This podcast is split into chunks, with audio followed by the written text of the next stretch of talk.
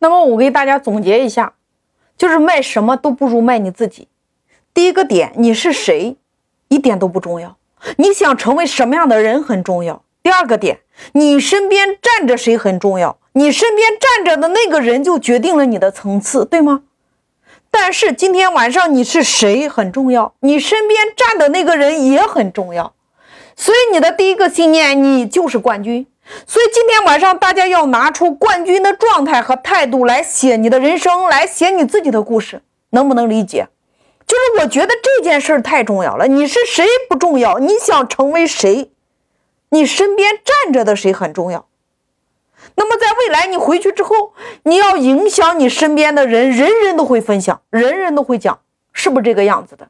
所以说今天晚上你们就是冠军，你应该拿出冠军的心态来写你自己的故事。你的这个故事里边，第一个要有人物，谁？要有一个什么事件，也就是事件什么事儿？要有一个时间节点，就是什么时间什么节点发生了什么事件？要有一个启发，透过你的这个故事，你想告诉别人什么？一个完整的故事，有人物，有时间，有地点，有事件，有启发来组成。你也可以用对比法，过去、现在和未来。你还可以用数字法，第一点、第二点、第三点、第四点，然后到总结。所以，故事的框架，我们可以写自己的故事，也可以写自己创业的故事，自己跟品牌的故事，自己跟团队的故事。但是我要告诉你的是，今天晚上你要写的这个东西，最好是能够写一套自己的故事。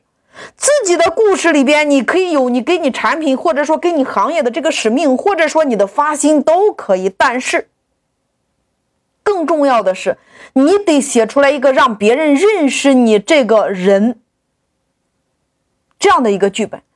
重点在于认识你的为人，所以你得先用这个来练习一下。讲你自己的故事，让别人透过这个故事知道你是一个什么样的人。那么这三天的课程结束之后，大家回去之后，你就可以写一下你跟你团队之间的故事，你跟你产品的故事。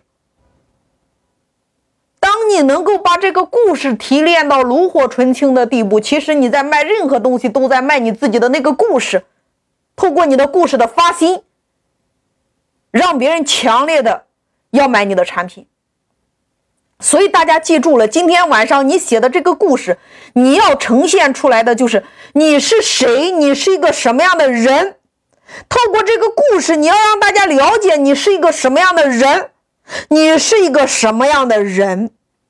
最后，你需要有一个启发，也就是总结。你为什么要写一个总结呢？因为你的故事，你的内容不是所有的人都能听得明白，对吗？你要帮他把你的故事提炼一下。让他感觉到，哎，他听了你的这样的一个故事，他学到了一个什么样的东西？就像我们，你看，每一次在课程现场，我都会给大家放一个小视频，然后我会帮你们总结一下是什么意思，就是这个道理。例如，你看，透过我讲我的故事，我想告诉大家的是，任何一件事情，从你放弃的那一刻开始，你就失败了，而人生没有真正的失败。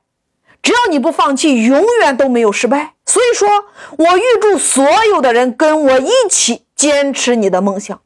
你看，这就是你的总结，大家能不能明白？